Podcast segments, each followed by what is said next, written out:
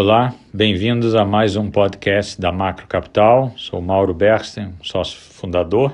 Estou aqui hoje com Gustavo Reis, sócio e gestor global aqui da Macro Capital. A ideia hoje é falarmos um pouco sobre recentes acontecimentos nos Estados Unidos e também Europa e passar um pouco para vocês a nossa cabeça do que está acontecendo lá fora. Então, Gustavo, obrigado pela participação. O que, que você acha que muda ou não né, no cenário aí Estados Unidos com os últimos números, principalmente de emprego e inflação, divulgados aí na última semana e meia? Pois é, Mauro, acho que os números trouxeram três mensagens. A primeira, em relação ao tamanho dessas surpresas. O segundo, em relação à natureza dessas surpresas, o que explicaria a magnitude da surpresa. E, por último, a reavaliação do cenário de estímulo monetário por parte do Banco Central Americano. Então, em relação ao primeiro ponto, surpresas tão grandes é, ilustram naturalmente a incerteza que a gente deve viver em relação à divulgação de dados econômicos. É um processo que deve continuar durante a reabertura pós-pandemia. Então, o mercado incorporou já essa incerteza que deve continuar com a gente em relação aos dados econômicos. O segundo ponto, em relação à natureza dessas surpresas, está é, tá claro que tem uma ênfase nas limitações do lado de oferta, ou seja, pouca disponibilidade de trabalhadores em relação à demanda. A gente viu isso no caso do relatório de emprego. Mas mesmo no, na, na, produção industrial, a falta de insumos nas cadeias de suprimento apareceu nas sondagens e naturalmente também afetou o número do CPI. Ficou claro pressões relacionadas ao descompasso entre oferta e demanda. E por último, a última mensagem é a reavaliação do cenário de estímulos monetários por parte do Banco Central em vista desses números é, que, mostram maior fraqueza do mercado de trabalho, aparentemente, e maior pressão da inflação.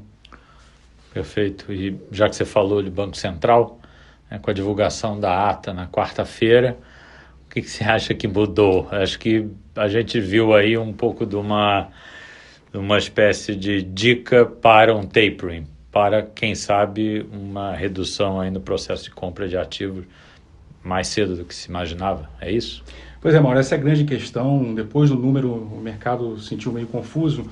O número de emprego aquém do esperado parecia sugerir um Banco Central mais paciente, veio um número de CPI mais forte.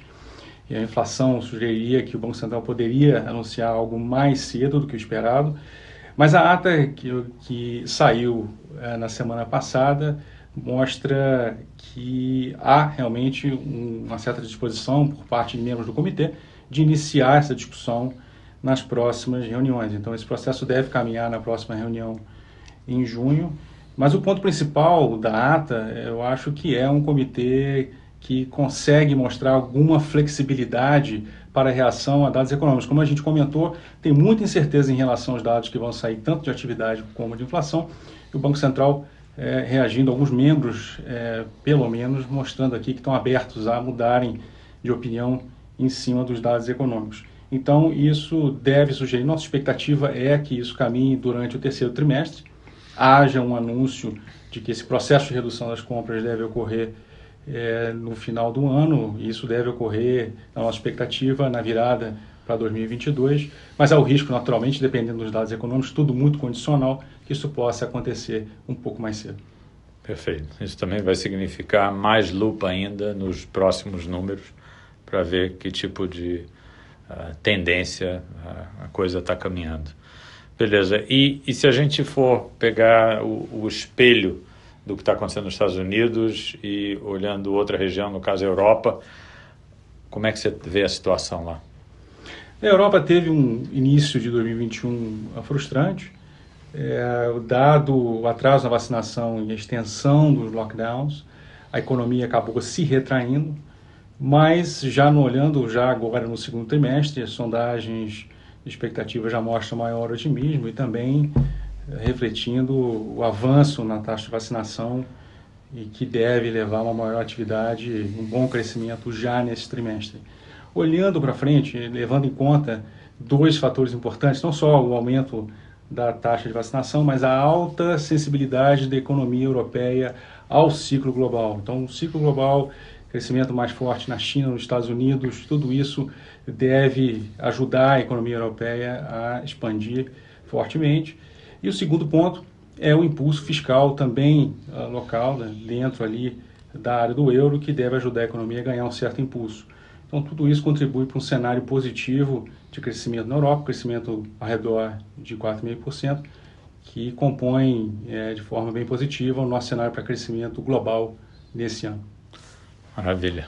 Gustavo, obrigado aí pela participação, toda a opinião. Queria agradecer aí a, a, todos e logo logo voltaremos aí com um outro podcast e continuem nos acompanhando aí nas redes sociais ou através do nosso site www.macrocapital.com.br. Obrigado, cuidem-se, até a próxima.